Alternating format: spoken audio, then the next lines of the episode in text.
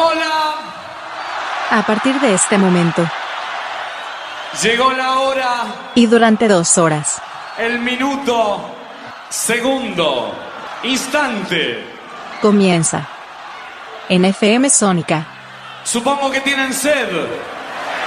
dado, hobby, soccer, Buenos Aires, Argentina.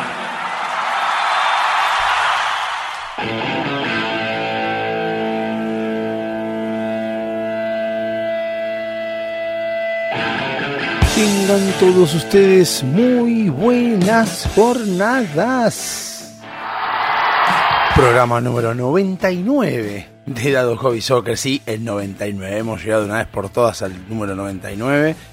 Eh, obviamente suele suceder cuando el anterior era el 98. O sea... mm. Eh, chiste boludo, chiste boludo, pero como me acuerdo haber una vez haber dicho, haber visto a Daddy Brieva decir en, en una obra de Miyachi, decir, es un chiste que boludo, pero suma. Un chiste, hay gente y una frase que también es muy célebre. Si escuchan un ruido es la máquina que me está haciendo unos ruidos con la fuente. Eh, una, una- un comentario también que, que dijo, según Freud, dijo, el éxito de un chiste depende de quién lo escucha. O sea, que el problema es de los demás. O sea, que es cierto, vos tiras un chiste y la verdad, si te pones a pensar, es cierto. Vos pones a- a decir lo que quieras de un chiste y si a la persona le cae bien o le, o le causa gracia, hay gente que tiene un humor de una forma, otro tiene otro, otro humor, uno se ríe de algunas cosas que son una pelotudez, otros que no. Yo por lo pronto algo que descubrí en cuanto a lo que es humor es cha-cha-cha. Por ejemplo, cha-cha-cha es el humor que me gusta a mí. Lo que pasa es que yo siempre fui medio estúpido de, negarme a ciertas cosas que eran populares, entonces por el simple hecho de ser populares. Entonces dije, nada, no quiero dar 5 de bola. Y hoy en día, en Instagram, eh, hay cha-cha-cha en vivo, no sé qué, hay un canal, o al menos un- una cuenta que se encarga de seguir los, videos de cha-cha-cha, y los veo y me causa mucha gracia, y yo digo, ¿cómo me pude haber perdido todo esto? Y a veces uno entiende que con el tiempo uno va creciendo, va entendiendo otro tipo de, humor, otro tipo de, perspectiva de la vida, otro tipo de cosas y le causan gracia otras cosas. Obviamente, entonces sí que, sí que una el éxito de un chiste depende de quién lo escucha, como bien dijo Freud, según Daddy Brieva, así que sí, es cierto. Bueno, ¿cómo les va? Bien, todo bien, todo tranquilo, mucha gente enferma, ¿no? Mucha gente que está con el tema de la, de la, de la gripe, de, los cambios de temperatura. Yo creo que igualmente eh, hay, dos, hay dos situaciones que se dan, yo creo, es una tesis mía, dos cosas que se dan en, en, la, en el año y que es cuando viene el calor y que cuando viene el frío. Cuando viene el calor, como no nos enfermamos generalmente, a veces, por ejemplo, estamos en noviembre, diciembre y vienen unos no sé, 27 grados de calor y sentimos un calor como si tuviéramos 40 grados de calor. O sea, estamos que no dábamos más. Entonces empiezan a conjeturar qué es la, qué es la, la humedad, qué es este el día. Y uno se pone a pensar y decís, me parece que no es eso, es que el cuerpo está acostumbrado a meses de frío, meses de temperaturas bajas, o mejor dicho, templadas para bajas, y de repente te viene un día en medio de calor y es como que el cuerpo dice, para, para acá, ¿qué es esto? No, no, yo te- estoy, seteado para reservar, para re- recibir frío. ¿Por qué estoy, recibiendo calor en este momento? Entonces es como que el cuerpo se, se- se inestabiliza. Y, y después, si ustedes, para mí, si ustedes notan, en diciembre, capaz que diciembre tenemos mucho calor un par de días, después como que se va templando la temperatura, en Argentina al menos, ¿eh? no sé cómo será en otros países del mundo, pero se va eh, templando la temperatura y para enero, febrero hace 40 grados de calor y algunos no sufrimos tanto el calor. Y digo sufrimos porque yo soy team invierno, pero yo hay últimamente desde que empecé a adelgazar empecé a ir al gimnasio no sufro tanto el calor como otras veces en otra época cuando era- estaba más gordo. La verdad, sinceramente. Eh, y, y bueno, entonces como que uno se empieza a decir, che, hace 30 grados, pero no siento que haga 30. Me sentía peor hace 15 días, que hacía 27. Y tal vez es eso. Con invierno pasa lo mismo. Cuando empieza el frío de repente, uno acostumbrado al cuerpo, acostumbrado al calor, calor, calor, quiere recibir calor y de repente recibe 7 grados. Es decir, ¿qué mierda pasó acá? Y ahí es cuando el cambio de temperatura al frío uno se resfría. Pero bueno, son cosas, cosas que suceden. Inevitables también, creo yo. Eh, hay muchos que hablan de, de que hay que alimentarse bien, que eso es obvio, que hay que mantener el sistema inmunológico activo y bien fuerte, y eso también es cierto. Pero también hay una realidad que creo que cuando es un cambio de temperatura muy abrupto y que uno no está acostumbrado porque viene de, días de calor y de repente te agarra un frío, es como que quedas medio enclenque, quedas dando vueltas diciendo, "Eh, ¿qué pasó? ¿Qué, qué me sucedió? Y bueno, así que, ¿qué pasa? Eh, ¿Qué iba a decir? Ah, esta vez está diciendo lo, lo los virus y demás. Pero bueno, no importa, es cuestión de aguantar. El tema es que siempre viene tapita. Ahora, de marzo, abril, mayo. Eh, claramente es abril y mayo. Los días en los que uno empieza ya a congestionarse, a resfriarse, a agarrar virus dando vueltas, eh, gripes y demás. Esperando que se, se acerque junio y julio, que son los, los meses con mayor frío y que son los que vienen con ya con, con con potencia. De hecho, hay una frase que creo que decían, Julio los prepara y agosto se los lleva. Algo así era de, de la, gente, la gente grande. Pero bueno, no viene al caso todo eso ahora. eh, y vamos a continuar, vamos a empezar con este programa. Bueno, primero la venta de la radio, ALPD Online Radio. Eh, no es que me está cansando, no es que me está hartando la radio, no es que no quiero hacerlo. eh, pero les reconozco que estuve viendo la posibilidad de que este programa salga solo por Sónica y no por LPD.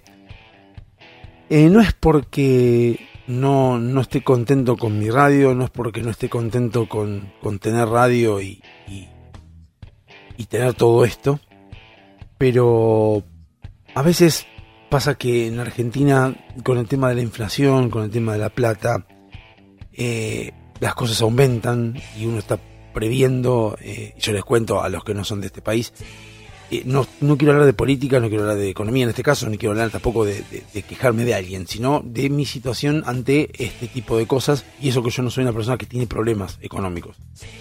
Pero la proyección, entender y proyectar cosas, a veces no está bueno. En Argentina, eh, hace dos meses yo pagaba dos mil pesos por mes para tener este espacio en la web y tener mi radio. Y ahora aumentó a cuatro mil. Lo cual no está mal, porque en realidad, si vamos a la realidad, está en Argentina, es un servicio argentino y la inflación es 115%.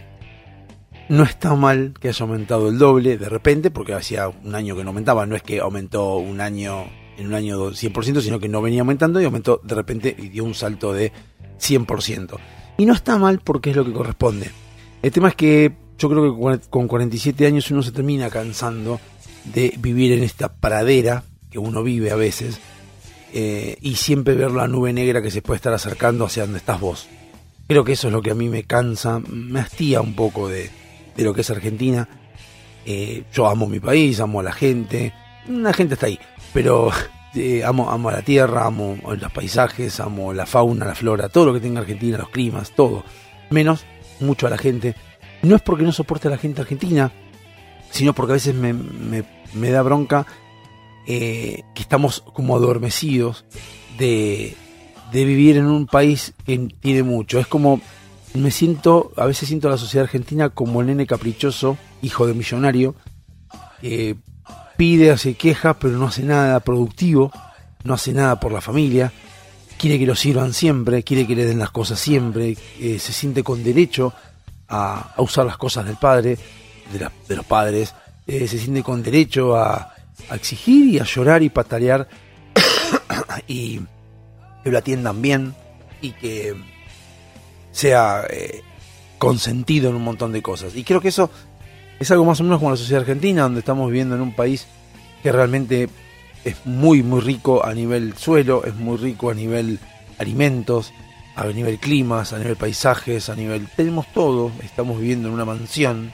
todos, la sociedad argentina está viviendo en una mansión enorme, muy cómoda, muy linda, donde tiene varias habitaciones, donde cada uno si le gusta el frío se va a esa habitación, si le gusta el calor va a esa habitación de calor, y estamos todos en la misma mansión, donde si tenés sed tenés agua de glaciar, tenés agua de río, tenés agua de, de, de, hielo, bueno, de glaciar no, de, de hielo, agua de montaña, tenés agua mineral, tenés agua de mar, tenés todo lo que necesitas, todo lo que, todos los todos los recursos naturales que existen en el mundo los tenemos nosotros acá, porque si uno va para el lado de Asia, que yo Japón, busca, eh, no sé, fauna marítima, y la tenemos. No tenemos todo lo mismo que tienen ellos, pero tenemos fauna marítima y tenemos en bastante extensión de lo que es Argentina, porque tenemos casi la totalidad de Argentina, o sea, de norte a sur. Tenemos montañas, como pueden tener en Bolivia, tenemos este ríos, como pueden tener en Paraguay, tenemos este ríos caudalosos como tiene Brasil, tenemos selva, tenemos sabana, Sabana no tenemos, no, selva, te dicen. Selva, tenemos selva. Tenemos este buenos lugares de, oxígeno. Tenemos muy buenos lugares. Tenemos ciudad, tenemos cemento, tenemos pampa, tenemos, ya, lo dije, hielos. Ah, tenemos glaciar y glaciares, ¿no? Y tenemos glaciar Tenemos todo lo que todo resumido en nuestro país. Entonces estamos en una gran mansión, una gran mansión natural. Y nosotros estamos viviendo como niños caprichosos de, hijos de millonarios que suponemos que todo eso es nuestro, que todo eso nos corresponde y que porque tenemos todo eso somos superiores al resto. Y creo que ese es nuestro mayor problema y ahí es donde está el, donde radica todo el inconveniente. Entonces es como que cuando uno ve, va por la calle y encuentra a ese nene caprichoso en una, en una limusina o en un auto cero kilómetro y lo encuentra en el asiento trasero y hace de gestos obscenos por la ventana a la gente que camina, a los que están en la calle, a los demás que no tienen la posibilidad de estar en ese auto cero kilómetro. Creo que nosotros somos ese chico y cuando vemos eso nosotros nos molesta ver a ese chico eh, bardeando o burlándose de quien no está en su auto. Eh, y nosotros lo que hacemos es enojarnos con ese chico y lo que hacemos para compensar a, a ese tipo de gente ayudamos al que está en la calle y creemos que es la forma de ayudar. En lugar de agarrar y cagar a palo, a, o no cagar a palo, ¿no? retar, eh, enseñarle, mostrarle, decirle a ese, a ese chico que está haciendo las cosas mal y tratar de educarlo. No, ¿por qué? Porque ese chico somos nosotros. Como somos nosotros, no nos atrevemos a retarnos a nosotros mismos. No nos atrevemos a, a corregirnos nosotros en lo que tenemos que hacer. Entonces ahí es donde empieza un, debate entre la sociedad de decir, bueno, ¿realmente queremos seguir siendo ese chico o queremos ser eh, un poco más sociables? Y creo que ahí está el inconveniente, creo que la solución no es eh, obligar al chico a que haga lo que tiene que hacer, sino enseñarle que no es la forma. Eh, por eso vamos, ahí hablamos un poco de ideología, pero eso lo, lo puede analizar cada uno. Entonces creo que cuando nosotros queremos cambiar o queremos modificar un poco la forma de ser del argentino, tratar de decir, bueno, che, tendríamos que hacer esto, tendríamos que hacer lo otro, no queremos reconocer que somos ese chico caprichoso que tampoco se da cuenta que tiene todo y que está enseñado a, que le regalan las cosas, a que se las dan y que las usa como quiere, como no está acostumbrado, como no sabe que hay otra cosa, piensa que es su forma de, manejarse. Y los que están los que estamos los que están alrededor, los países que están alrededor, son los que nos vienen diciendo, che, fíjense, estás burlándote de la ventana, estás haciéndote el soberbio, estás creyendo que vos sos superior a mí por simplemente porque tenés más cosas que yo, y no es por eso. Y eso no lo escuchamos, cerramos las ventanillas, como cual niño caprichoso, y nos mantenemos dentro de nosotros viendo a ver cómo podemos hacer. Creemos que la forma es bajar un poco la ventanilla, tener un poco de comida al que está en la calle y seguir adelante, y no es la forma. La forma es bajarse, entender que somos todo lo mismo, invitar si es necesario a esas personas que viajen en tu auto también, eh, invitarlos a, conocer las comodidades y decir, che, el auto no es mío, el auto existe, es de mis papás y yo lo que quiero es trabajar para llegar y ganarme el lugar del auto, no estar el auto porque soy el hijo de. Creo que más o menos una, una alegoría que hice así, se me ocurrió, una analogía que se me ocurrió ahora, bueno, no, no, viene, a, caso, más que nada fue para terminar el primer bloque, así que bueno, con esto nos vamos a un temita eh, volvemos un rato y hoy este, estas, esta, este bloque vamos a hablar de fobias, eh, que es lo que me quedó de la semana pasada de las filias que fuimos hablando y un poco de las fobias que hay para entender un poco también qué es lo que hay afuera de ese auto, que yo digo que somos los argentinos. Nos vemos en un rato, hasta luego. It's a kind of magic. A kind of magic. One dream. one soul, one prize, one goal, one golden glance of what should be. It's a kind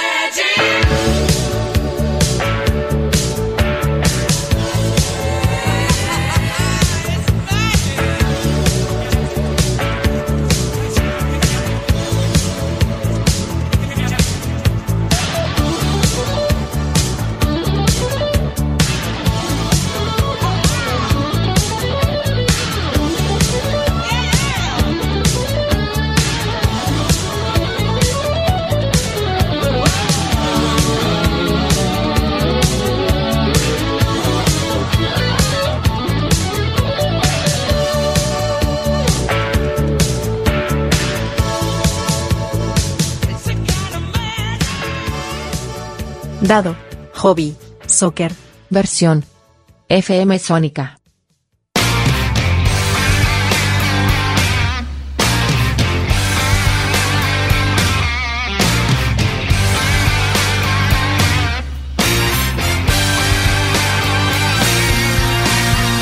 Segundo bloque de Hobby Soccer y estamos nuevamente. Bueno, igual estaba contando yo en el bloque anterior de que estaba pensando en, en- en por ahí dejar la radio. No dejar la radio como sí, dejar el programa, sino dejar la radio, la ALPD.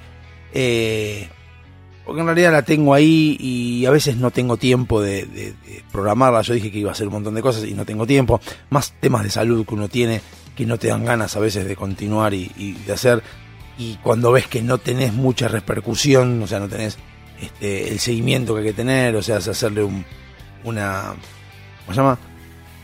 Una idea de, de- publicidad en Instagram y que la gente lo escuche. Y sí, tengo de países que lo escuchan, pero no, no tengo de- devoluciones. Y a veces, como no tengo ganas, y por ahí a veces, eso que les contaba antes de la, de la economía y que no, no te dan ganas de, seguir viendo cosas, es como que decís, "Oh, no tengo, la verdad que no tengo ganas de seguir. Y, y bueno, como sé que Sónica ya está preparado y ya tiene oyentes fieles, tiene oyentes ya cautivos, digo, bueno, me, dedico a hacer programa para Sónica y no pago más los 4 mil pesos. Y también por otro lado digo, son 4 mil pesos. En Argentina 4 mil pesos son 100 dólares, ¿no? 10 dólares, 10 dólares son. No es grave lo que tengo que pagar y realmente no, no, me, no me estaría afectando demasiado como para pagarlo así. Por ahí lo sigo, no sé. Es lo que les quería contar y, y bueno. Esta pero a mí me sirve, me sirve a nivel salud, me sirve a nivel descargar un poco y hablar de cosas que tal vez en las puertas de Dios no lo puedo hablar o no lo quiero hablar. En realidad no es que no lo puedo porque nadie me prohíbe nada, no lo quiero hablar porque estoy con Walter y con Alejandro y estamos haciendo otras cosas que no tienen nada que ver con esto. Así que este por eso voy a, voy a, voy a analizar el tema, pero por ahora les digo que estamos por el programa 99 y seguro que al 100 vamos a llegar. Espero, si Dios quiere. Bueno, la semana pasada habíamos hablado un poco de filias, ¿no? De las distintas filias, pero no, no por, por un tema de enseñar a la gente eh, las filias, no es mi intención simplemente leer un listado de Wikipedia donde están los listados de filias y que cada uno sepa qué filias existen, sino al revés, que traten de focalizarse en entender que hay personas que tienen estas filias. Filias que son, algunas son eh, socialmente muy condenables y otras que son simplemente filias. Y yo lo que quiero llegar a, a explicar de que son filias todas. No son condenables las filias. Porque son, no sé si se llaman trastornos o la, la palabra científica o al menos son patrones de comportamiento en realidad. Ni siquiera son afecciones, ni son enfermedades, ni son nada. Son patrones de comportamiento. Eh, donde dice en la que la fuente predominante de ese placer sexual no se encuentra en la relación sexual como tal, sino en alguna otra actividad u objeto. Y bueno, eh, habla del masoquismo, necrofilia, sadismo, boyerismo, zoofilia, en este caso nexos en y parafilia, bueno. Eh, no, zoofilia también es, un tema que ya vamos a llegar a ese momento. eh, y son, son situaciones que hay gente que tiene ese patrón de comportamiento que puede ser un patrón de comportamiento que lo puede llegar a ser. Eh, la frase del dicho al hecho hay mucho trecho, que parece una pavada o una frase hecha cursi, tiene mucho que ver. Porque uno puede plantear a una persona que tiene este patrón de comportamiento, pero no se, no, no se comporta de esta manera. O sea, tiene esa afección o tiene ese patrón, pero no lo aplica porque entiende que hay un derecho que no puede avasallar, que no puede pisar, que no puede romper de la otra persona o de eh, el animal, digamos, ¿no? Entonces no lo hace, lo cual no significa de que vos por el simple hecho de que la persona sea sofílica, diga, vas, te das cuenta vos por qué matarás animales. Este tipo de decir, no, yo tengo este tema, lo veo, eh, consumo sofi- sofilia en la, en internet o veo animales y me excito, pero no, no, nunca toqué un animal, o sea, me pasa eso. ¿Qué querés que haga? Lo que hago es imaginarme animales cuando estoy teniendo relaciones sexuales con una mujer o con un hombre, no importa. Ahí no estamos haciendo nada malo. Bien, o sea, no estamos haciendo a, nadie, le estamos afectando físicamente. Eh, en muchos lados también hablaba de que eh, no solamente la pedofilia tenía que ver con el pensar en un chico. Yo ahí no sé, yo ahí lo, lo medio que lo lo separo un poco. Me parece muy religioso el tema de pecar con el pensamiento. Me parece que pecar con el pensamiento es justamente una manera que tiene la religión católica, al menos, o toda, no lo sé, que es más que nada como para que la persona no vaya más allá de lo que tiene intenciones de hacer. Entonces, para cortar de cuajo este tipo de cosas, lo que haces es decir, che, no, tampoco puedes pensar en chicos. No, pueden- solo no podés hacer, sino puedes pensar. El tema es que nadie te va a poder juzgar, nadie te va a poder condenar, no juzgar, condenar por pensar en chicos. Nadie te va a poder condenar. Eh, sí te pueden condenar por hacerle a algún chico, por lo que sea, eh, por mirarlo, por lo que sea, pero no por, por mirar, menos con un animal que no se da cuenta siquiera que lo están mirando, o sea, si un tipo que tiene sofilia y le, excita el culo de un perro, y no sé, va, no sé cómo se maneja el sofílico, pero eh, es otro tema. Lo mismo que pasa con el necrofílico. Al fin y al cabo, está bien, si vamos a la parte técnica, exclusivamente anatómica y exclusivamente científica, un cadáver no es una persona. Entonces, si una persona tiene sexo con un eh, cadáver, la verdad que uno puede decir, pero si deja de ser persona a partir del momento en que fallece, entrega el DNI, en este caso, donde ya no tiene ni siquiera identidad, ya se lo identificó como tal, está identificado. Si esa persona está ahí, es un pedazo de carne mm, inerte. O sea, no tendría que ser un problema, es algo social el hecho de eh, caerle con todas las de la ley o querer condenar a un necrofílico. No entiendo el motivo, o sea, está bien cierto que por ahí los familiares no les va a gustar mucho que estén este eh, abusando, abusando, no sé si decir abusando, pero bueno, teniendo sexo con el cadáver de su familiar, no creo que tengan muchas ganas de verlo ni de saberlo. Pero entiendo que si a una persona le sacan el DNI, quiere decir que dejó de ser persona y dejó de gozar con sus derechos. Si, gozó- si dejó de gozar con sus derechos, un cuerpo inerte no tiene derechos. Entiendo yo, no sé. Eh, raro porque cuando vos trasladas a un muerto de una jurisdicción a otra y, la jurisdicción a la que lo estás llevando tiene cuatro jurisdicciones en el medio, tenés que pagar un impuesto por cada una de las personas que por, cada una de las jurisdicciones que pasás. Acá en Argentina es así. Yo tengo eh, en, en la jurisdicción A al fallecido y lo tengo que llevar a la D porque ahí lo van a enterrar, tengo que pagar a B y C porque pasé por la puerta de su jurisdicción. Una cosa que, bueno, así es acá. Eh, y debemos pasar a las filias, antes de pasar a las fobias. Y lo que me interesa a mí es que la gente entienda que hay personas que tienen este comportamiento. Entonces, a veces, no solamente nos sirve a nosotros para entender, entendernos y conocernos, porque a lo mejor decimos, che, a mí me gusta tal cosa y no sabemos cómo definirlo, y entendemos qué es, sino también para entender que hay otras personas que tienen otro tipo de, de- de- de comportamientos o de atracciones, y que hay que entenderlas y que hay que saber que convivimos con esa gente. Entonces, tener cuidado si algo no nos gusta, eh, que a nosotros no nos gusta, por ejemplo, vamos a agarrar eh, esta, por ejemplo, clastomanía. Dice, prácticas sexuales, placer en destrozar o romper la ropa que lleva puesta la pareja sexual. Ex- Saber que hay personas que tienen este tipo de filias y que este tipo de filia genera rotura de ropa a la persona. Y si a vos no te gusta que te rompan la ropa, sabe que puede pasar que tengas una persona y que la persona que tiene clastomanía tiene que entender que no a todos les gusta que le rompan la ropa. ¿No? Ese tipo de cosas, se llama respeto. Siempre el respeto es lo que más hay que afianzar y hay que alimentar. Es como la glándula pineal de la sociedad. Eh, se habla mucho de los que hablan de, de- no sé si la palabra es es esoterismo, pero que hablan de energías y que hablan de, de- de fuerzas externas y todo. hablan de la glándula pineal, que es la que tenemos que desarrollar, que es la que maneja, nos equilibra, nos da salud, nos da un montón de cosas. Bueno, esta, la, la glándula pineal de la sociedad, que es totalmente intangible, es el respeto. Si nosotros potenciamos, alimentamos, energizamos, aumentamos y fortificamos el respeto en la sociedad, seguramente vayamos a ser una sociedad mucho mejor. Pero para eso hay que elaborarlo. El respeto no se logra de un día para el otro, de hecho el respeto no se construye, no, no se gana por existir, el respeto se construye, el respeto se mantiene, el respeto se tiene hacia los demás y no es solamente pedir que a uno le tengan respeto. Para que a uno le tengan respeto tiene que partir siempre de la base de tener respeto al otro. Si uno tiene respeto al otro puede exigir que le tengan respeto. Por naturaleza, el respeto a la dignidad de las personas siempre tiene que estar. Ahora, si una persona es irrespetuosa con otra, que no espere que la demás gente le sea respetuosa a sí misma. Porque hay mucha gente que te es respetuosa por tema de poder, por tema de temor, por tema de que, no sé, tenés algún tipo de, de nivel de poder o, económico o lo que fuere, entonces te tienen respeto por eso. En realidad no es por eso, sino que es disfrazado para lograr eh, que le tengas cierta solidaridad a la hora de regalar plata, o lo que fuere. Entonces, por eso hay gente que le tiene respeto por temor y o por, por sus intereses y no probablemente por lo que necesitamos nosotros.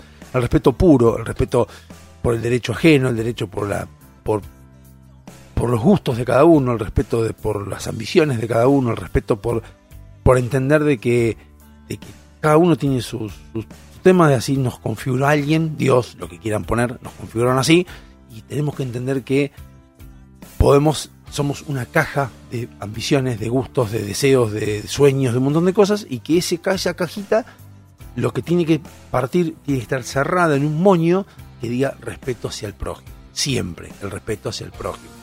Siempre, en todo momento. Entonces vos podés manejarte en tu cajita como vos quieras, como vos se te cante. Pero cuando salís de esa cajita e interactúas con otras cajitas, siempre tiene que estar el respeto en el medio, entre medio de cada una de las cosas. El, respeto es como no solamente la, la, el moñito, sino el respeto es como, eh, vieron las columnas en las canchas de fútbol, esas columnas que están para que los chicos no se peguen, que tienen como goma alrededor, como espuma alrededor, para que si pegas contra eso, no te pegues contra la, la columna. el respeto es esa goma espuma. El respeto es algo que lo necesitas para que si golpeas contra ahí y pegas contra cajita, no le duele a otra persona. Y también tiene que ver con que no llegue a la columna eh, justamente la otra cajita, a tu columna. Bueno, este, este tipo de cosas que me levanté así como alegórico, eh, lo hago porque, más allá de que un minuto de este bloque, en realidad lo hago también porque me interesa el tema y, yo creo que desde muchos años eh, tengo una página que es diegosugaro.webs.com, la hice en 2004, cuando Internet recién era incipiente, en una de esas páginas que son gratuitas, y una de las cosas que yo decía es que siempre la mejor forma de que una sociedad avance y que la sociedad sea lo que queremos que sea, no importa cómo querés que sea, pero sea como, como somos todos nosotros, es con respeto.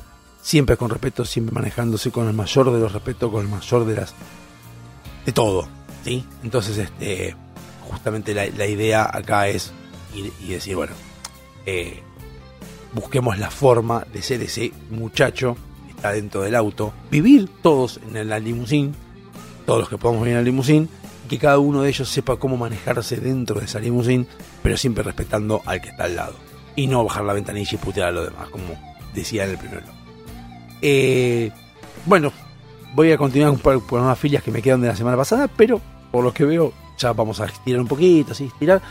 Y vamos a pasar al, al, tema y al tercer bloque dado Hobby Soccer, porque ya estamos eh, finalizando el segundo bloque en, los 13 minutos. 13 minutos para mí, pero pues bueno, para el tema, son 15 minutos, 16. No importa, no viene al caso, pues es un tema técnico. Eh, nos vemos en un rato en el tercer bloque de Ado Hobby Soccer. Hasta luego.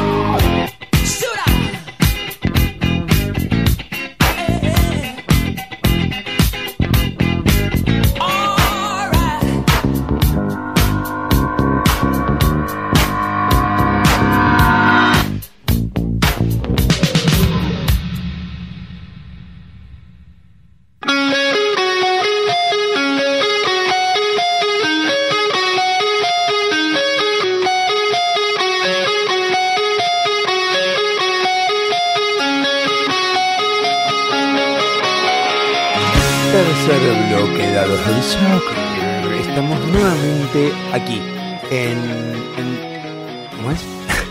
en el, en el programa número 99 de Hobby Soccer acá por ALPD on la radio. Discúlpeme si no estoy muy con todas las luces, pero como les decía, no estoy entre problemas de salud que tengo. Eh, problemas de salud que tendría que lo voy a, mencionar ahora, problemas de salud que tengo. eh, porque es, graci- es gracioso en cierta medida cuando lo contás, es medio gracioso, pero la realidad es que no es gracioso para mí y, y lo tengo que contar, pero, pero a veces pasa que, no sé, hay gente que no quiere escucharlo, gente que le molesta escucharlo, pero después te das cuenta que hay mucha, mucha gente que lo tuvo o lo tiene. Tengo fisura anal. Eh, nada de- del otro mundo, no estén pensando cosas, los chistes típicos los pueden hacer todo lo que quieran en sus casas, ningún problema, háganlo. No, eh, aparentemente es por un tema natural de haber hecho con fuerza, eh, digamos, la eh, defecación, digamos. Eh, yo sé que suena asqueroso, pero es así. Pero desde enero lo tengo. Sí, me van a decir, ¿fuiste al médico? Sí, fui al médico. En enero estaba en Uruguay, me pasó el 10 de enero, pensé que eran hemorroides, me pa- llegué hasta febrero, la sufrí mucho en un momento, fui a, fui a en febrero cuando volví, me fui a... Tenía turno para con el proctólogo, pero bueno, tuve que ir de urgencia a, un- a una demanda espontánea, me vio un... Yo hasta ese momento no sabía lo que era una me revisaron, me vieron, me dijo, tenés fisura anal, ponete esta crema y hacete baños de agua caliente. Esto fue el 10 de febrero. Estamos a, para mí hoy en día es 15 de abril y no la tengo solucionada del todo. Cierto es que me puse la crema, como me dijo el médico, pero no me hacía mucho los baños de agua caliente. Me olvidé, no me las hacía. Eh, me lo hacía muy de vez en cuando. Ahora me estoy haciendo más seguido. Y tengo turno el martes. Porque no sé si es operación, si es crónica, no sé si hay otro tratamiento que no sea este, no tengo idea. El tema es que la estoy sufriendo. Entonces es como que, la verdad, parece una pavada, pero uno lo, lo piensa, lo busqué, busqué por todos lados qué es la fisura anal, cómo, cómo duele, cómo, cómo es, qué es lo que pasa. Y es una, una herida chiquita, pero repercute en todo el cuerpo. Es como que no tenés ganas de hacer nada porque, claro, no puedes estar sentado mucho tiempo. Entonces, sentado mucho tiempo es como que arde, duele, y me decís, oh, metete. Me paro y no me duele más. Pero sentado es un tema y la mayoría del tiempo uno está sentado. O sea, es cierto, hoy por ejemplo voy a ir al gimnasio y todo, no hay drama, puedo hacer ejercicio, todo lo que quiera, pero como estoy sentado es complicado. Y claro, uno, encima para conformar, cuando vas a cualquier lado, voy a trabajar a algún lado o lo que fuera, te dice, no, sentarte es toma asiento para que estés cómodo. Y yo te tengo que explicarle, no estoy cómodo sentado. Preferiría estar parado si es necesario.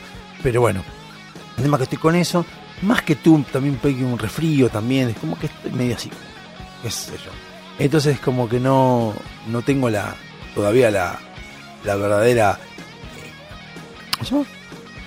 La verdadera sentimiento de, de estar bien. Entonces al no poder estar bien, como que medio y, estoy con eso, entonces como que estoy todavía, todavía no, porque ya no sé qué me va a pasar. El sábado que viene, sábado que viene, el miércoles que viene les diré qué es lo que es lo que me dijo el médico porque tengo turno el martes. Así que el miércoles les diré, eh, el miércoles siguiente, ¿no? Les diré qué es lo que me pasa. Por lo pronto tengo que, que bancarla acá. Así que este, por eso a veces estoy medio como perdido y, a veces o, redundo siempre en lo mismo en lo, tema mientras hablo. Y que yo porque estoy como, ah, no tengo mucha ganas. Eh, no de hacer programa, sí tengo que hacer programa porque de hecho, para mí, ya les cuento, para mí hoy es sábado 15 de abril. Saludo a María José Barberis, que es cumpleaños. Eh, compañera mía, no. Eh, y son las 9.30 de la mañana. Yo tenía que ir a laburar hoy, pero bueno, yo tengo a, mi socio lastimado, así que no puede ir. Pero para son 9 de la mañana y quise grabar el programa porque quiero grabar programa. Y, y para grabarlo ahora. Tengo cosas que hacer después a la tarde. Bueno, aprovecho, pero ¿qué sucede? No tengo muchas ganas. Eh, no de ir al programa, sino de a veces de relacionar ciertos pensamientos. Así que bueno, por eso les contaba. Bueno, voy a continuar desde la D. Hemos llegado a la, a la filia D, yo había pasado hasta la de pedofilia porque quería mencionar, porque es la que me había llevado a, a leer todas las filias, junto con lo que había pasado con Jay Mamón y demás. Pero bueno, quiero seguir leyendo para que vayamos viendo entre nosotros, sorprendentemente, que hay gente que tiene este tipo de cosas. Si uno las ve por la calle, son gente que uno no, no, no, no asigna que tienen este comportamiento, pero lo tienen. Y es como uno empieza a entender un poco mucho, un poco bastante, lo que es el solo sé que no sé nada de las personas que dando vueltas. Tenemos la dacrifilia, que es excitación por las lágrimas o el llanto. Lo que no sé todavía en este caso, podemos, podemos ampliar los conocimientos de dacrifilia y dacrifilia saber si el llanto es eh, las lágrimas o llanto de uno o de otro. En realidad esto no es una filia, eh, es como la parafilia, en realidad es una parafilia. ¿Y qué es una parafilia? Es la perversión sexual o desviación sexual, es todo aquel patrón de comportamiento sexual vinculado con objetos, situaciones, actividades o individuos atípicos. No existe un consenso para establecer un límite preciso entre el interés sexual inusual y la parafilia. Incluso existe debate sobre si alguna de las consideradas parafilias deberían figurar en los manuales de diagnóstico o no. La parafilia es cuando es algo medio raro, como que es una atracción sexual, pero no por personas, sino por algo raro, porque ni siquiera es, es, eh, que no sé, atracción sexual por a ver, eh, no sé, por, por- ver por la pollerita de Jim, por ejemplo. Es algo que no sé si es una filia o no, pero a mí, a mí les cuento. A mí la, pollera de Jim me, me, me puede. Posta, ¿eh? me puede. La pollerita de Jim a mí me puede. Sí, algo que no. Hablando de parafilias, no sé, no sé eh, cómo relacionarlo. No sé tampoco cómo traerlo. No sé si fue algo que, que me pasó alguna vez, alguien que vi y me gustó, no lo tengo idea. Pero es algo que me, me llama mucho la atención. Y son las polleras de jean. Las polleras que usan las mujeres de jean me pueden. Y he encontrado a veces gentes que, eh, personas, gentes, personas, mujeres que en, en mi, digamos, mi gusto personal no son de mi agrado. Digamos, no es que yo digo, esta persona o esta chica me gustaría normalmente si yo la viera en otro contexto o con otra vestimenta. Pero se pone la pollera de jean y es como que, epa, es interesante. Vos decís, pero ¿por qué? ¿Por qué? No tengo idea. No sé, pero las polleras de jean me gustan mucho. Eh, incluso más, hay personas, mujeres que se ponen pollera de jean y yo digo, no me gusta mucho cómo te queda y, me siento como que estoy insultando a la pollera de jean. Porque, ah, puedes hacer eso, mami. porque No, la está faltando respeto a la pollera de jean porque te queda mal. Y, pero, bueno, cosas que pasan, cosas que uno tiene. Eh, continuamos con la dendrofilia, que lo habíamos leído ya, atracción sexual hacia los árboles y las plantas. La efebofilia, preferencia por personas, atracción sexual hacia eh, personas de entre 14 y 19 años. Esto fue lo que mencioné otra vez. La efebofilia son personas que tienen atracción por, eh, digo, por personas de, de mm, 14 y eh, 19 años. ¿Ha visto? No es, es distinta a la pedofilia, distinta a la pedofilia, es, pero es atracción sexual hacia personas de 14 y 19 años. Capaz, a lo mejor, no lo sé si esto tiene que ver, ¿eh? no sé si esto tiene que ver, yo la verdad no tengo idea. Yo sé que la ley permite que hasta los 14 años, hasta los 14 años es este pedofilia, o sea, perdón, es si vos cualquier persona que abusás a, o sea, estás con una persona de menor de 14 años, es eh, delito. Es un delito, es eh, abuso de menores. Punto. No hay tutía, no hay forma, ni hay consentimiento, ni nada. Entre 14 y 16 años, creo que es sexualidad controlada, donde, eh, si bien sigue siendo un delito, es estupro, ya deja, no es abuso de menores, es estupro. Puede haber consentimiento, pero no está justificado. No puedes estar con alguien menor de 16 años. Punto. Es estupro. No puedes, por más que la persona quiera, por más que diga, sí, yo no me chupa un huevo, no puedes. Mayor, obviamente. Y si es mayor de 16, es sexualidad plena, vos podés tener relaciones, podés con consentimiento, y el consentimiento tiene mucho que ver, que lo que hablábamos en su momento de Telma Fardín, que decíamos, pero Telma Fardín dijo ella, que ella misma reconoce tener 16 años, entonces si ella consensuó de estar con la persona con, con, con D'Artes, no es eh, ni abuso de menores, ni estupro, ni nada. Y bueno, pero muchos dicen, pero D'Artes no es que estuvo con ella, sino que D'Artes se la violó. Bueno, ella es violación, eso no importa que tenga 16, tenga 18, 20, 14, bueno, sí, menos sí. 14, no importa que tiene 18, 20 años, la violó, punto. Si es así, se comprueba eso, ya está, hay violación, no me importa un carajo, la edad que tenga, no importa. Pero en este caso, no. Por eso era consentimiento, por eso lo de Jay Mamón y este Lucas Salvatore, no, Lucas Salvatore, no sé cómo mierda se llama, eh, tratan de estar lidiando entre 14 y 16. Cualquier persona eh, escucha y, y menciona el tema de, de- de- de esta relación y mucha gente confunde y dice, no, pues tenía 16 también sigue siendo menor. El tema es que en la ley no es lo. Entonces, si vos tenías 16 y tenés consentimiento y querías estar con Jay Mamón, pues tenías todo tu derecho de estar y puedes estar tranquilamente y Jay Mamón no tenía por qué ser condenado a nada. En cambio, si tenía 14, sí, porque 14 es estupro. No es abuso de menores, pero sí es estupro. Repito, como hablábamos del respeto, si una persona viola, abusa, o sea, pisa ese derecho, pisa eso, ese respeto que tiene, que le da por ley eh, a cada individuo argentino, entonces no me importa a mí eh, si es 14, 16, lo que fuere, lo que, lo que, la única diferencia es que esas edades lo que hacen es agravar la condena, nada más. La condena está. Vos, cualquier persona que le faltaste el respeto de lo que fuere, es- merece ser condenado. La persona que es irrespetada merece ser condenada. Después el tema de, las edades es lo que hace agravar o, o alivianar, digamos, eh, la condena. Nada. Después está la electrofilia. En la excitación solo se produce al usar choques eléctricos. Personas que sienten un, choque eléctrico, se meten los dedos en un enchufe y sienten excitación.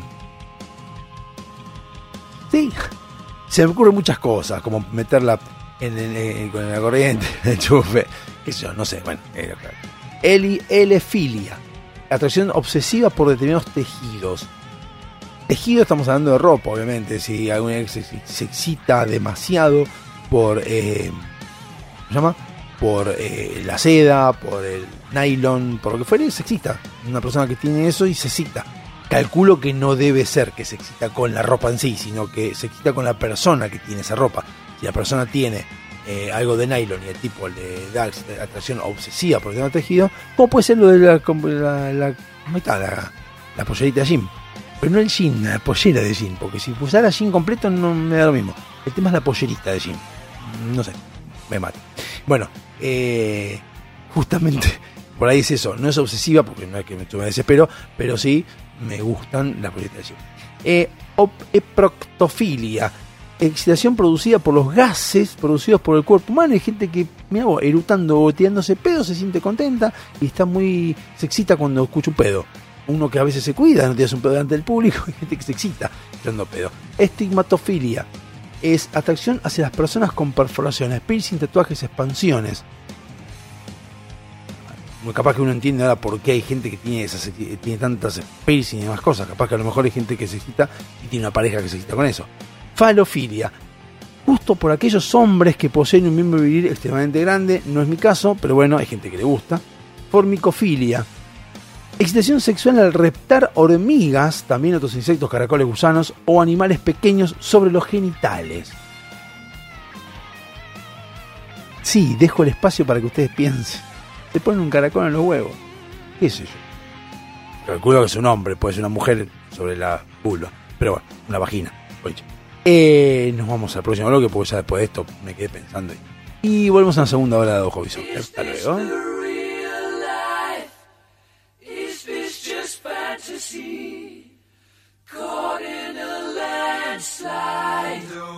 escape from reality. Open your eyes, look up to the skies and see.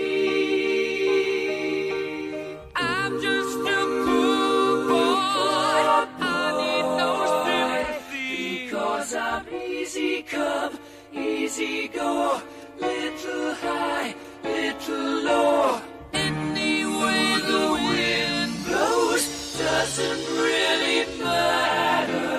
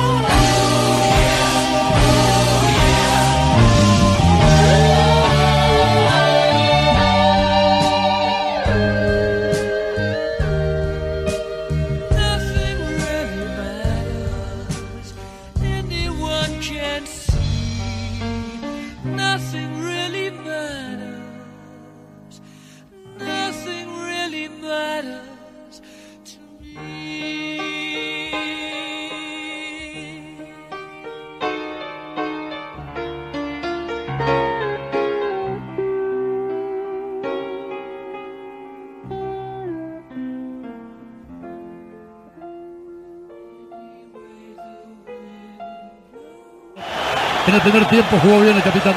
Se ha terminado la primera mitad. Señores, a la pausa. Ya regresamos.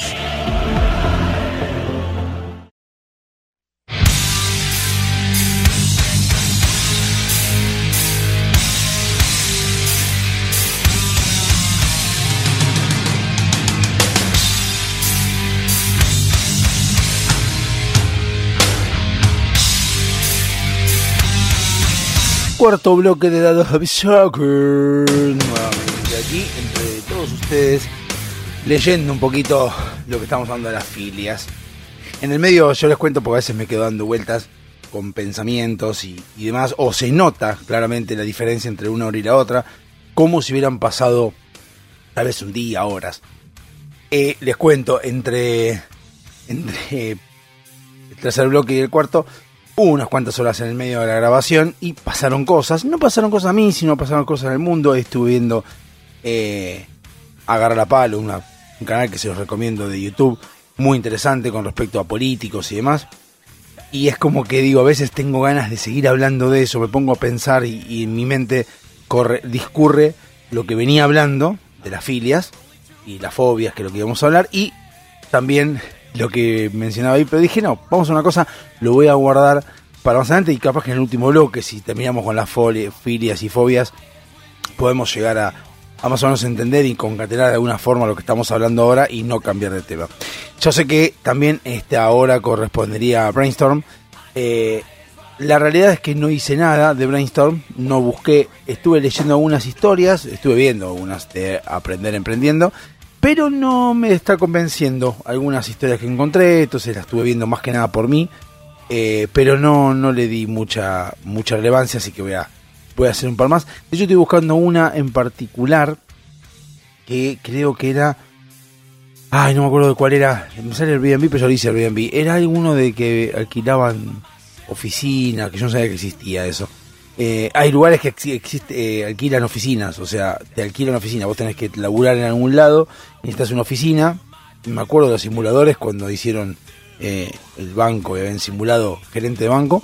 Eh, alquilan oficina, necesitaban una oficina para hacer, por ejemplo, cerrar un contrato y no tenían, no tienen lugar donde ir, entonces vos alquilás ese lugar, alquilás la oficina, vas por dos horas, tres horas, se juntan todos ahí, firman contrato y te vas. O sea, no es, no es de nadie, es alguien que no tiene lugar o, está en el lugar entre medio de los dos que van a concertar un contrato. Hoy en día los contratos, muchos contratos son digitales, así que te pase por mail, por internet, pero igual en lo que es físicamente la firma, la rúbrica en original, tiene que ser personal, personalmente y bueno, entonces eh, a veces está bueno encontrarse con la persona a mitad de camino, bueno, esas cosas. Me acuerdo de esa, pero no me acuerdo de cuál se trataba. Así que bueno. Vamos a continuar con lo que estábamos hablando de, como dijimos, eh, la, las filias y las demás cosas que hay. Em, habíamos, habíamos terminado en lo que era la formicofilia, que es la excitación sexual al, reptar hormigas, también otros insectos como caracoles o gusanos, eh, sobre los genitales. Cal- calculo que debe ser más que nada por parte masculina, porque los genitales femeninos están dentro, y no creo que estén eh, metiéndose gusanos por adentro para poder lograr excitación, así que calculo que debe ser más que nada para los que son masculinos. La fratril, fratrilagnia, la atracción por las relaciones sexuales incestuosas, o sea, te calienta tu hermano, te calienta tu tío, te calienta tu padre, te calienta tu hijo, te calienta tu madre, te calienta y es eh, incestuoso, que igualmente sigue siendo algo medio como si yo tengo que hablar de la fratrilagnia y tengo que hablar de algo totalmente social, están diciendo atracciones sexuales por relaciones por sexual, eh, perdón, atracción por las relaciones sexuales incestuosas. Esa definición de incestuoso es algo totalmente social que tiene que ver con Argentina, calculo, o Latinoamérica. ¿Por qué quiero decir esto? Porque si vamos a hablar de la humanidad en general, sabemos que hace muchos años, no estamos hablando de miles, eh, estamos hablando de cientos de años atrás, se casaban entre primos, entre hermanos, entre padre con hijo. De hecho, si ustedes miran eh, Game of Thrones, que o Juego de Tronos, que para aquellas personas que no lo hayan visto, son es, de la época medieval, todo lo que pasa, allá de mil, no sé, calculo 1300, por ahí, o antes también. Eh, hay un, no me acuerdo cómo se llamaba el apellido, es una familia que es un hombre que tiene sexo con sus hijas biológicas y tiene hijas con sus hijas o hijos con sus hijas. El tipo en su lugar mataba a los varones, pero se quedaba con las hijas para seguir teniendo cada vez más hijas. Lo que hacía él, tener sexo con sus propias hijas. O sea, no, no, había mucha diferencia. Eh, a lo que voy. No está bien, no es un horror, sí, es una aberración, todo lo que, ustedes quieran. Pero hace muchos años atrás no estaba mal visto eso. No es que estaba mal visto, era normal que se entre hermanos, amigos. Yo creo que tiene mucho que ver con el tema de la distancia, de unir distancias. O sea, por ejemplo, antes de que se inventara el auto, las personas se conocían un- en un radio de 40 kilómetros. Más que eso no, porque obviamente tenían caballos, pero no tenían autos para moverse tan lejos. Entonces es como que no conocías a los del pueblo de a 50 kilómetros. No los conocías. Entonces te relacionabas con los que tenías ahí, con los que tenías alrededor tuyo, que tal vez podían ser como las familias, o sea, solamente vos y todos tus, todos los que estaban alrededor tuyo se conocían entre sí. Entonces podían ser que uno se casara con el otro y al mismo tiempo son primos, hermanos. Entonces, entre lo incestuoso hace un tiempo atrás era algo habitual. Entonces no sé si en este caso en particular se puede notar como una anomalía, sino que prácticamente es algo natural del ser humano. Frotismo. Esto, siempre cuando hablo de esto, eh, lo voy a mencionar ahora, el frotismo es excitación sexual solo al refregar los genitales contra personas desconocidas. Esto lo tengo que mencionar puntualmente porque yo tenía una amiga, Carla, que me contaba que una de las cosas que más le generó impacto cuando era más chica, tendría unos 9, 10 años, estaba en el tren viajando con la madre, estaba del lado de lo que es el pasillo, y un hombre se puso sobre ella, digamos, parado, y apoyaba su miembro sobre el hombro. Eh, y ella no entendía qué estaba pasando. Tenía 9, 10 años, no entendía. Bueno, eh, después medio que la madre se agarró, bueno, discusión. Pero el tipo estaba frotando su miembro contra el hombro de ella.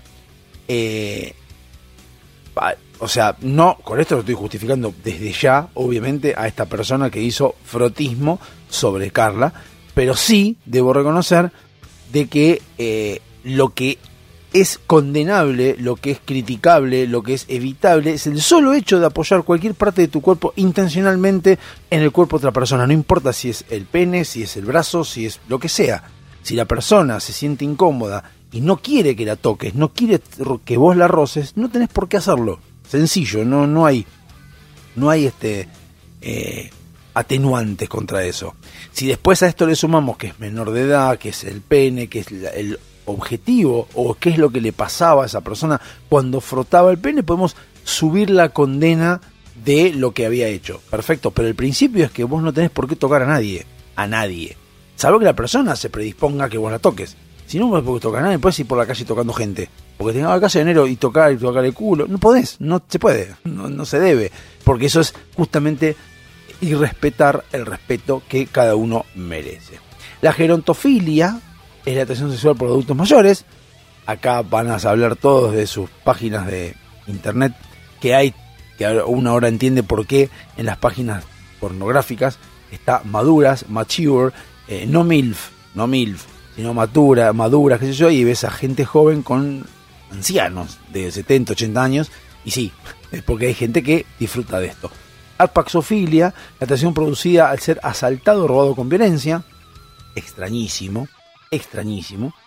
Ebefilia, eh, atracción sexual hacia personas pubescentes. Yo calculo que pubescentes eh, están en la pubertad. Y acá es donde yo lo voy a abrir esto. Eh, acá dice la ebefilia consiste en el interés físico o sexual de los adultos jóvenes en pubescentes, es decir, en personas que se encuentran en la pubertad iniciando la adolescencia, generalmente entre 10 y 13 años, para atracción sexual a niñas Ah, pará, a ver, espera, eh, sí, porque tiene que ver... eh, etapas, vamos de vuelta. Eh, interés físico sexual de los adultos y jóvenes en pubescentes, es decir, en personas que se encuentran en la pubertad iniciando la adolescencia. Especialmente aquellos que muestran las etapas de desarrollo físico, generalmente entre los 10 y 13 años, para atracción sexual a niñas y 11 y 14 para niños. Se diferencia de la pedofilia, el interés, el interés sexual de los niños prepúberes, es decir, antes de llegar a la edad de pubertad, generalmente entre 7 y 9 años, y de la ebebofilia, efebofilia, interés físico y sexual en los adolescentes posteriores o mayores, típicamente entre 15 y 19. Es decir, tenemos la efebofilia, que es entre 15 y 19, tenemos la ebefilia, que es entre 11 y 14, o 10 y 13, vamos a decir así, o 11 y 14, 10 y 13, bueno, ponele entre 10 y coso. La pedofilia es peor todavía. O sea, vamos a llegar a la pedofilia en un momento, pero es peor que las otras dos. Por eso que pedófilo para una persona que estuvo con alguien de 15 no aplica. No es que esté bien, sino que no aplica. Ibristofilia. Atracción hacia asesinos, delincuentes, forajidos y criminales. Bueno, hay de todo. Hierofilia, con H. Placer sexual que se logra al usar en el acto objetos sagrados o religiosos, o sea, pegarle un garche con un crucifijo. Y fetifilia y fefilia. Excitación por la posesión de algún objeto ajeno, ropa, cabellos, piel, preferentemente vello de zona genital. Hipnofilia. Excitación al contemplar personas dormidas. Y ludofilia. Excitación para escribir. Excitación por escribir palabras o frases en el cuerpo de la pareja sexual. O sea, mucho tatuador debe ser. Puede tener iludofilia. Ipsofilia. Excitación solo por uno mismo. No es lo mismo que la masturbación, donde el objeto sexual puede ser una persona presente, una topografía, una fotografía o una fantasía. O sea, la ipsofilia es eh, tocarse viéndote a vos mismo. Uh, vanidoso el pibe. Macrofilia, excitación sexual por gigantes. Masquefilia con K, predilección hacia el sexo con el uso de máscaras o cualquier objeto que cubra parcial o completamente la cara. Masoquismo, placer ligado a la, a la propia humillación o sufrimiento físico, cachetadas, latigazos, pellizcos o moral, humillación. Se diferencia de la al- algomanía con la presencia del componente erótico. La algomanía hemos leído que era eh, la excitación, pero no eh, sin ningún componente erótico. O sea, es nada más que por pegarse. La mecanofilia, atracción sexual por máquinas. Hay gente, hay gente que incluso se ha casado o intentado casarse con máquinas, y lo hemos visto, generalmente en Japón, los orientales están medio hechos mierda de vez en cuando. Este, puede ser microfilia, excitación sexual por personas pequeñas, misofilia, atracción sexual por la ropa sucia, neu- necroaudifilia, atracción, atracción hacia oír sonidos o palabras de alguien ya muerto, necrofilia, atracción sexual por los cadáveres, oculofilia, atracción sexual por la zona ocular de, otras personas, especialmente los ojos, no sé qué otra parte ocular que no sean los ojos hay, Eda, odaxelagnia, excitación sexual que se logra al morder a la persona o amante, bien por Tyson. Olfactofilia, excitación sexual con los olores del cuerpo. Ovofilia, excitación sexual por los huevos. Vamos a hablar de los huevos, huevos, no de los genitales. Patinfilia, excitación sexual producida por las personas usando patines. Pedofilia, atracción sexual de adultos o mayores de 16 hacia prepúberes, impúberes de 13 años o menos. Bien, esa es la pedofilia, se está mezclada con la otra en realidad. Podofilia, atracción sexual por los pies. Pulserofilia, atracción sexual por las cadenas o pulseras. Em, quirofilia, atracción sexual por las manos. Rabdofilia. Eh, bueno, hay más, hay muchas más. Son muchas y no voy a terminar. La verdad que me gustaría seguir con el tema de las fobias. Búsquenlo en, en Wikipedia y entiendan que son las que están identificadas. ¿Cuántas puede haber más? Y miles. Y con esas personas uno se junta todos los días. Entonces, a veces uno trata de sacar una conclusión de una persona y no es tan fácil. Porque puede tener este tipo de desvíos, trastornos, comportamientos, lo que fuere. Pero siempre, si se basan dentro del respeto, cada uno tiene lo suyo. Nos vemos en un rato. Hasta luego.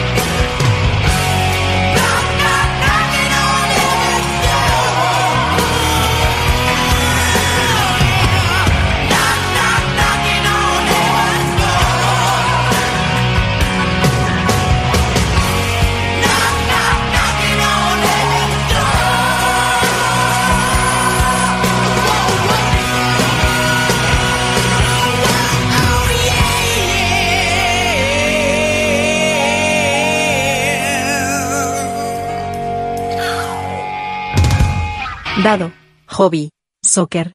Versión. FM Sónica.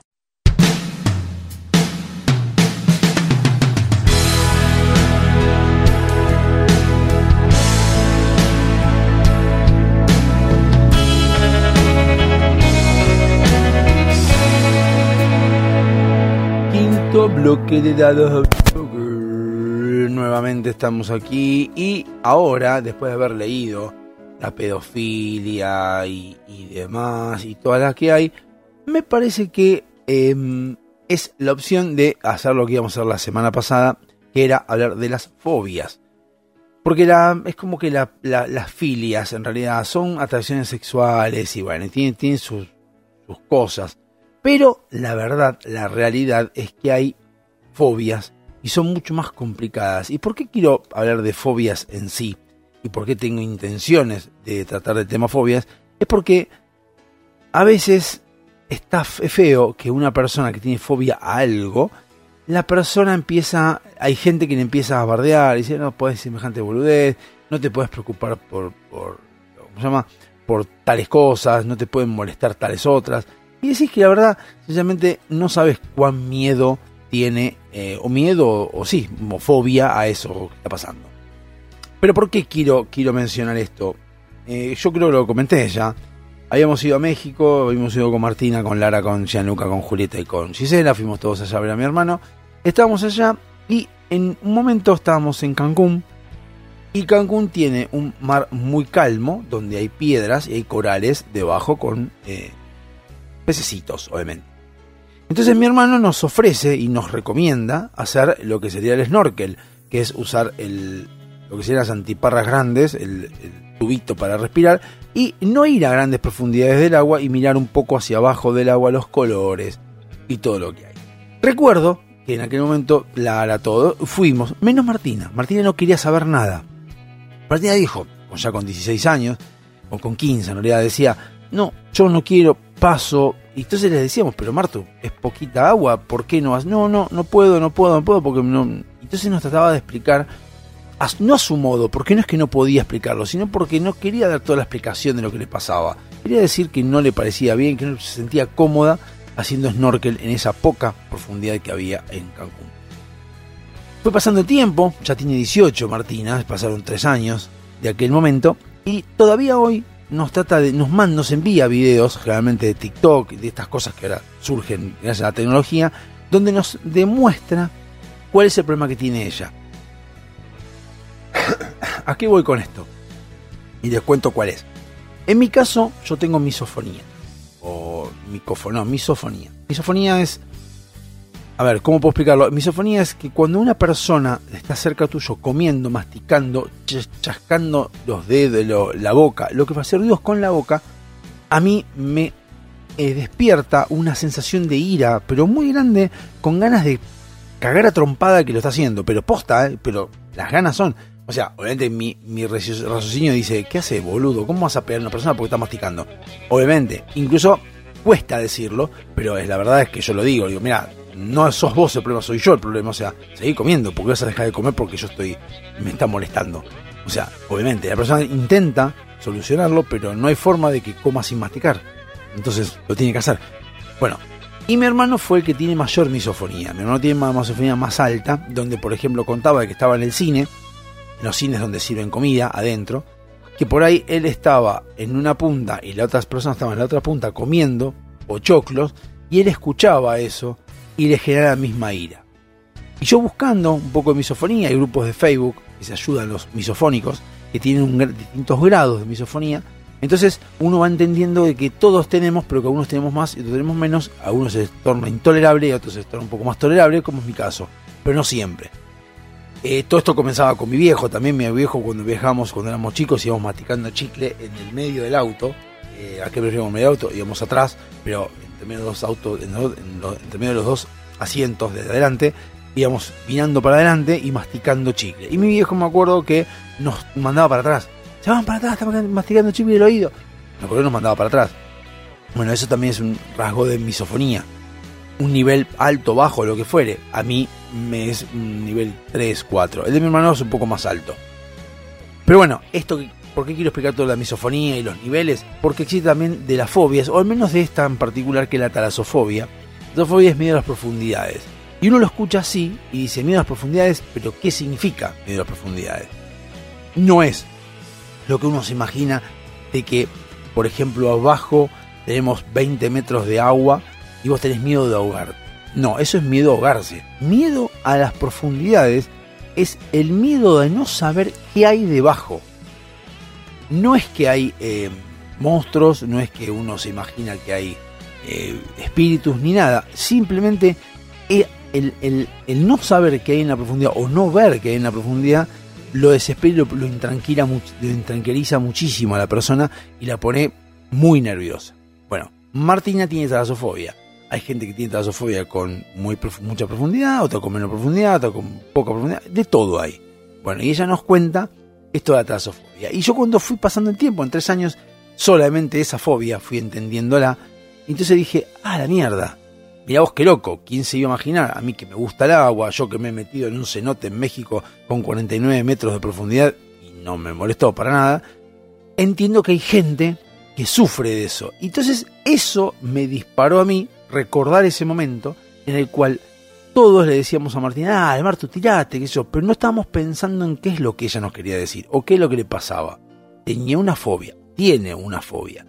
Una fobia que te genera o ira, o te genera mucho miedo, o te genera mucho paralización. Entonces dije, necesito ver un poco más el tema de las fobias para entender la cantidad de gente que hay dando vueltas y que a lo mejor si alguien viene y me dice, mira, no quiero ir a tal lugar porque a mí me da fobia a las alturas, por ejemplo, que son las comunes, vértigo, esas cosas, entender de que hay gente que tiene esas padece, esos padece, ese, tipo de, síndromes o de, lo que fuera, ver qué es, eh, y, no puede desarrollarse plenamente como yo, digamos.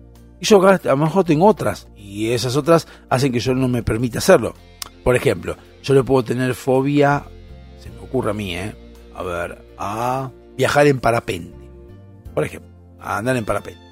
Pero como yo no viajo en parapente, nunca, ni tuve la posibilidad de andar en parapente, no, no afecta a nadie, no le afecto a yo a nadie, porque no ando en parapente. En cambio, el que sufre claustrofobia y tiene que viajar en, en todos los días, vive en un edificio y tiene que viajar todos los días a su eh, trabajo y trabajo tiene un ascensor y es más complicado porque hay más altas posibilidades de que a él le pase algún, ataque de claustrofobia. A mí uno de, fobia al parapente dudo que me pase, salvo que vaya. Así que por eso es que me acordé de las fobias y dije, ¿por qué no hacerlo? Y después las filias las hice también porque el pasó de Jay Mamón y yo por eso quería mencionar. Eh, eh, pero bueno, vamos a ir a las fobias. Para ello debemos interceder, o al menos decir primero, qué es una fobia.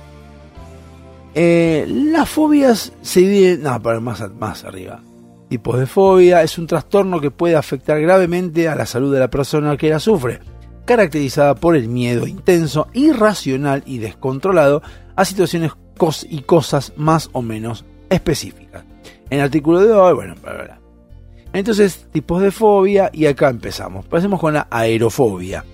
Se trata del miedo a volar, también llamada abatofobia o aviofobia. Este temor intenso es uno de los tipos de fobia más frecuentes y puede causar ansiedad anticipatoria, es decir, la idea de que, que, de que tengas que agarrar un avión puede afectarte hasta varios meses antes de que tengas que hacerlo. O sea, este lo conocemos mucho, porque hay muchas personas que tienen lo mismo, que sufren, o sea, sufren de aerofobia y no quieren saber nada con volar. Entonces, lo que dice ahí es que por ahí una persona le dicen en abril vas a viajar en noviembre, no hay opción porque tenés que viajar, por ejemplo, a España y tenés que viajar en transcurso de dos días y ya está, y tenés que hacerlo, tenés que hacer un avión. Y capaz que ya en abril le empieza a dar como hace falta que vayamos en avión. No podemos ir nadando, aunque sea. Pero bueno, no. Esta es la fobia. La brontofobia.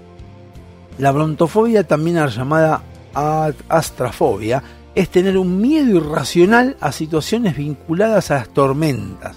Es decir, truenos, relámpagos, que llueva mucho y pueda causar destrozos o inundaciones. De una fobia es una fobia frecuente en la infancia que tiende a resolverse con la edad, aunque en ocasiones se alarga hasta la madurez. Conocemos gente, creo que todos, todo el mundo conoce gente, que eh, le cuesta un poquito el tema de las tormentas. De hecho, creo que todos tenemos un cierto nivel de respeto a las tormentas cuando hay un, trueno fuerte o cuando hay una lluvia fuerte. Creo que a todos nos da un poquito de "Eh, si pasa tal cosa, después te calmas, porque después decís, "Eh, no pasa nada. Pero en el momento decís, "Eh, no sé, vamos a ver. Y le tienen unos respetos. Los autistas sabemos que tienen ese problema y que son gente que eh, sufre bastante el tema de los sonidos. Así que bueno, esa es la brontofobia.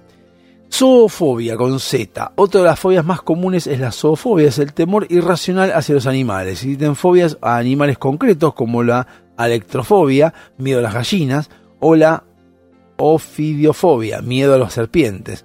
Pero la zoofobia es el terror a cualquier tipo de animal. La aracnofobia a las arañas y la sinofobia a los perros. Son dos de los más frecuentes. O sea, la zoofobia es más complicada que la aracnofobia.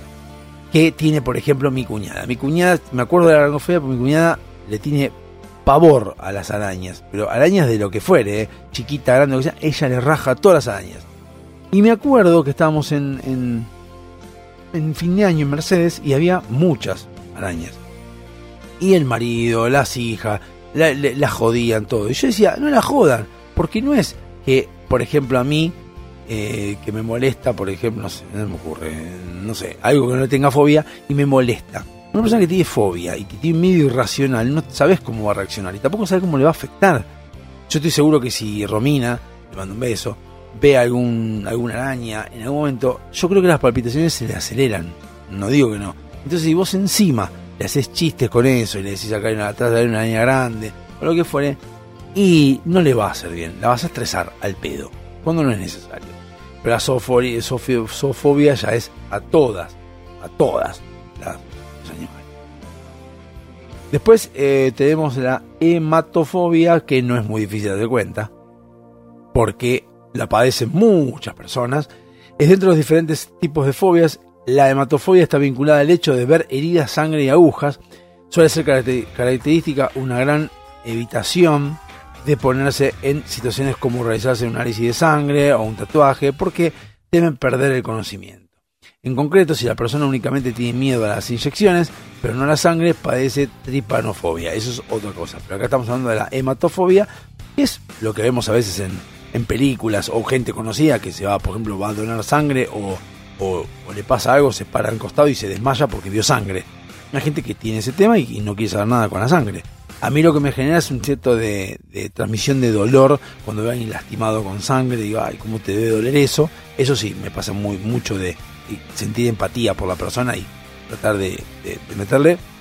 Pero en el caso este es solo el hecho de ver sangre. Ya no estamos hablando de sentirla o de vivirla.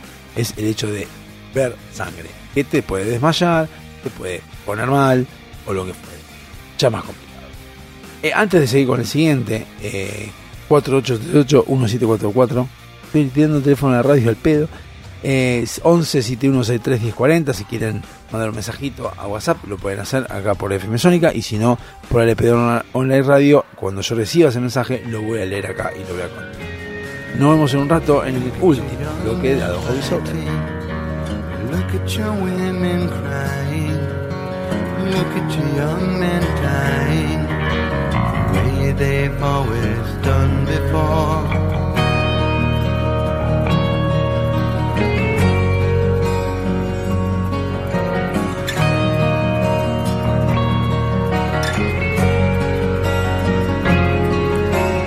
Look at the hate we're breeding. Look at the fear we're feeding. Look at the lives we're leading. The way we've always done before.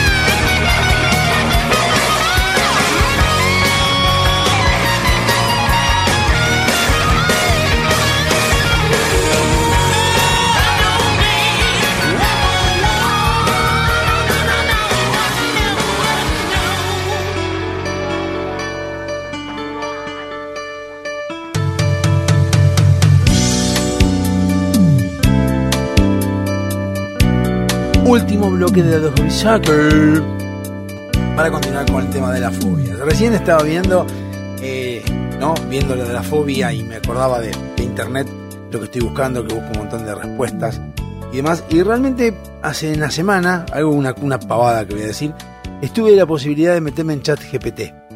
ChatGPT, esto, esto es la inteligencia artificial, donde mi viejo me marcó claramente que no es inteligencia, sino que es conocimiento digital o artificial.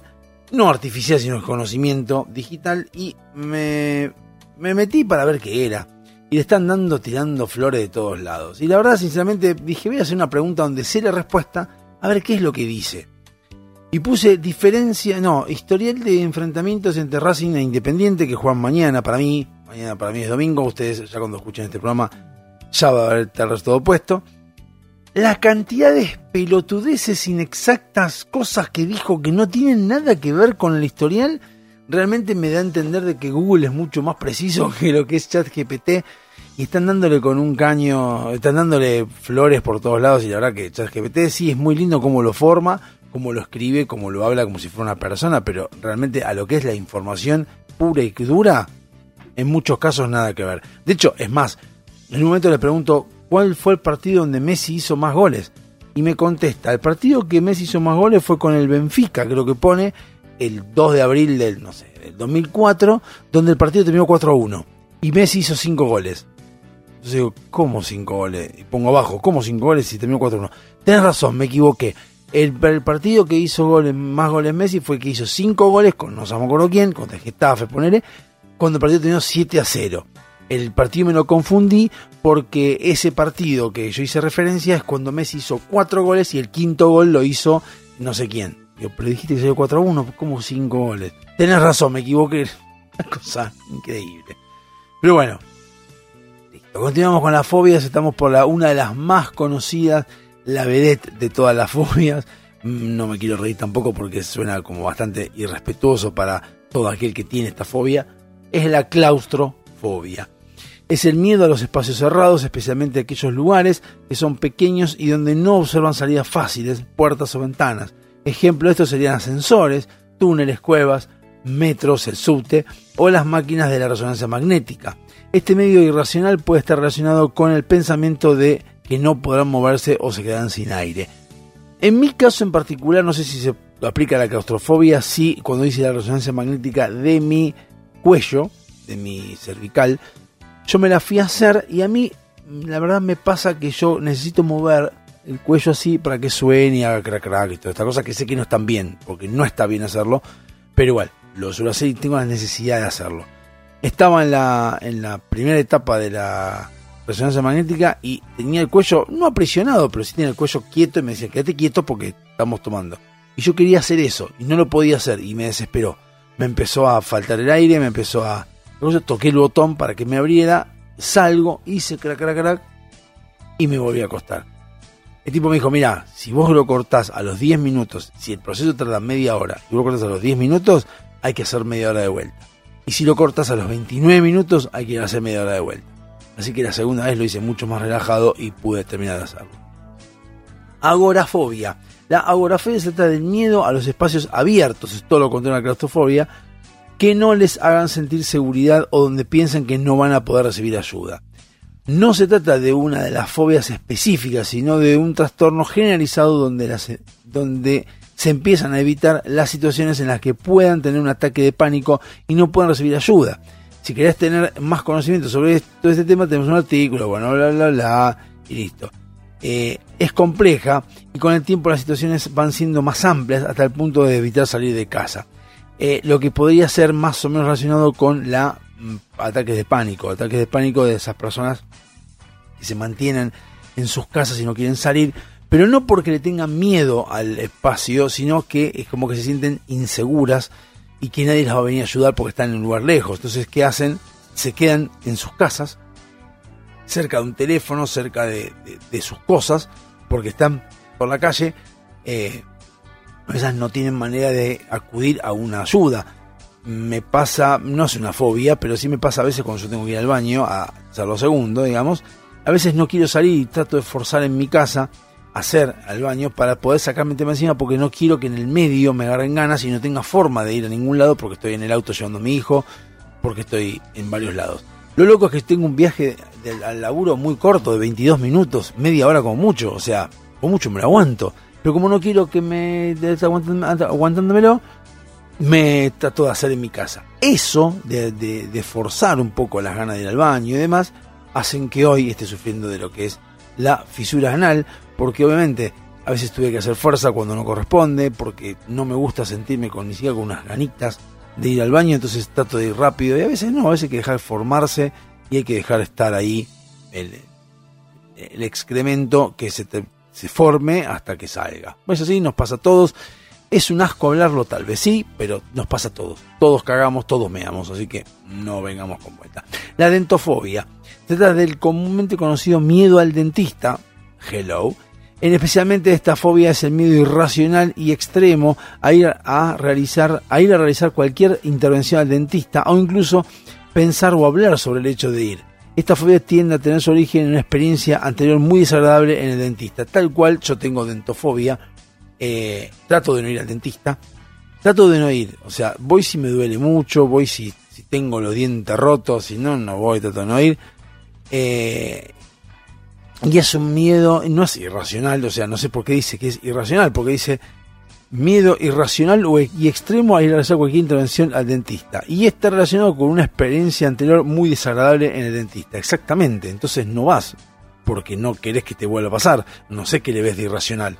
¿Quién es el pelotudo que escribió esto? ¿Cómo es irracional algo que vos sabés que te pasó? Irracional es, por ejemplo, eh, la que dijimos antes, la agorafobia, porque tenés miedo a que si te pasa algo nadie te pueda asistir, pero no te pasó nada, no tuviste una experiencia que no te pudieron atender. Entonces, no, es irracional porque no te puede tiene que pasar. En la dentofobia sí, porque me pasó. Acrofobia. La acrofobia, otro de los tipos de fobias frecuentes, es relacionada con las alturas, lo que nosotros decimos vértigo.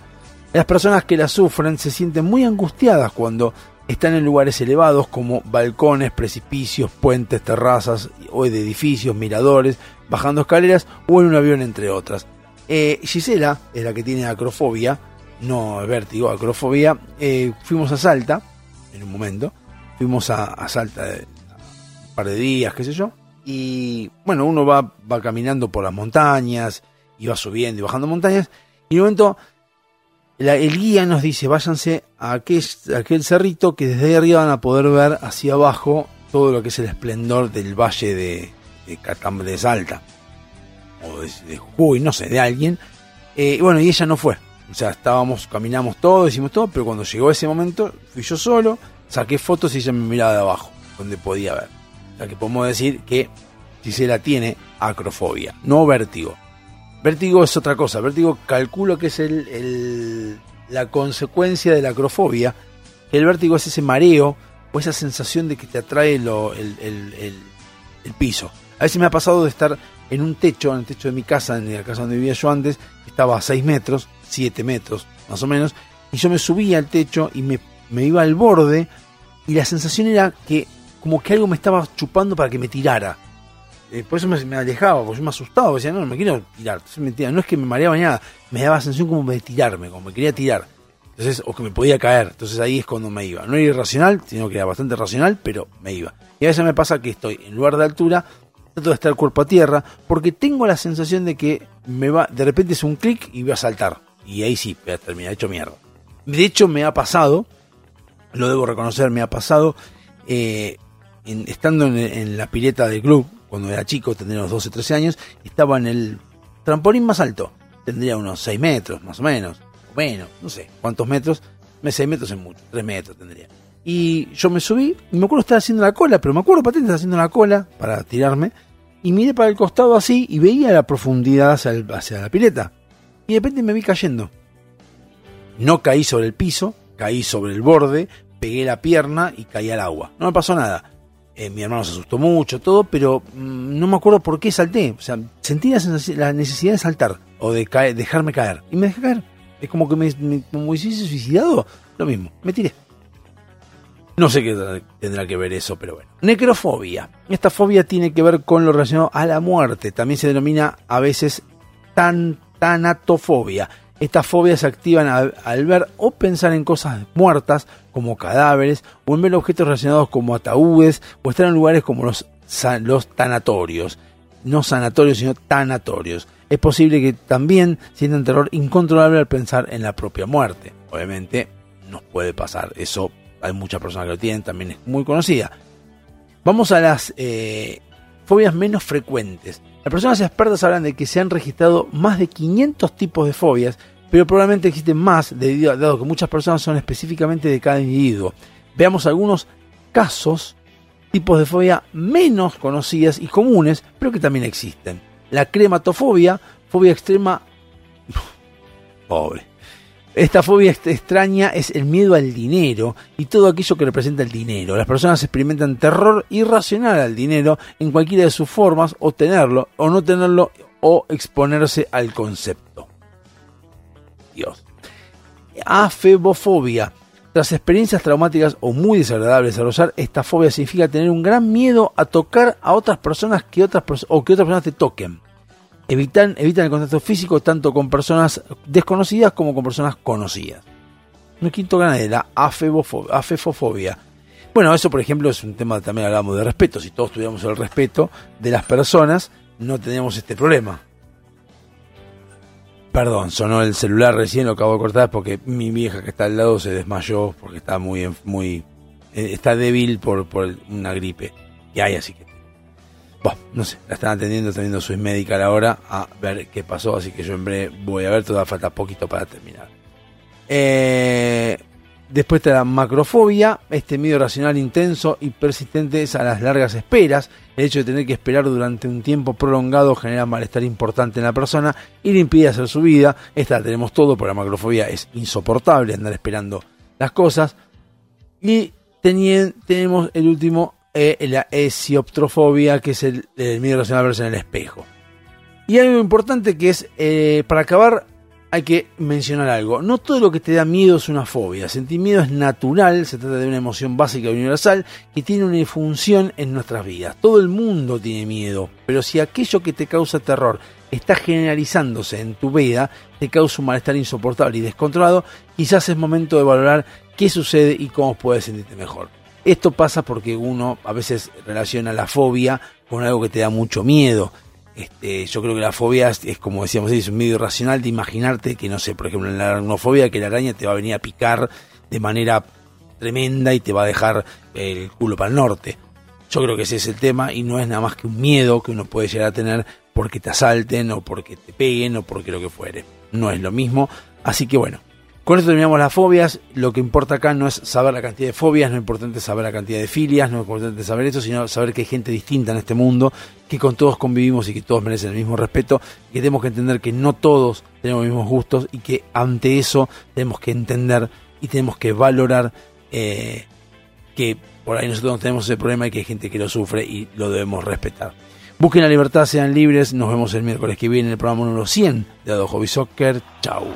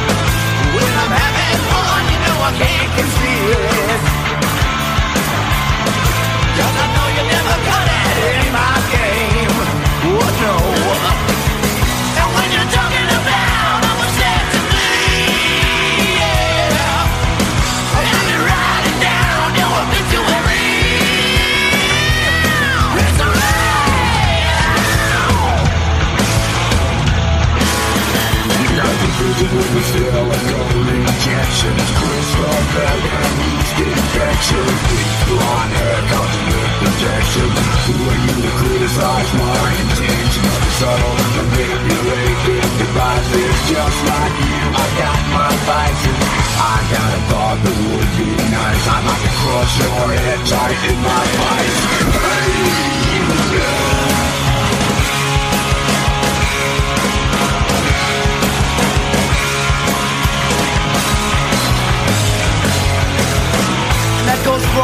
Punks in the press that want to start shit by printing lies instead of the things we said. That means you, Andy Setzer at Hit Parader, Circus Magazine, Mick Wall at Kerrang, Bob Guccione Jr. at Spin. What, you pissed off because your dad gets more pussy than you? Fuck you! Suck my fucking dick! You be ripping off the fucking kids while they be paying their hard-earned money to read about the bands they want to know about? Lies, starting controversy. You want to antagonize me? Antagonize me, motherfucker! Get in the ring, motherfucker! And I'll kick your bitchy little ass! Punk!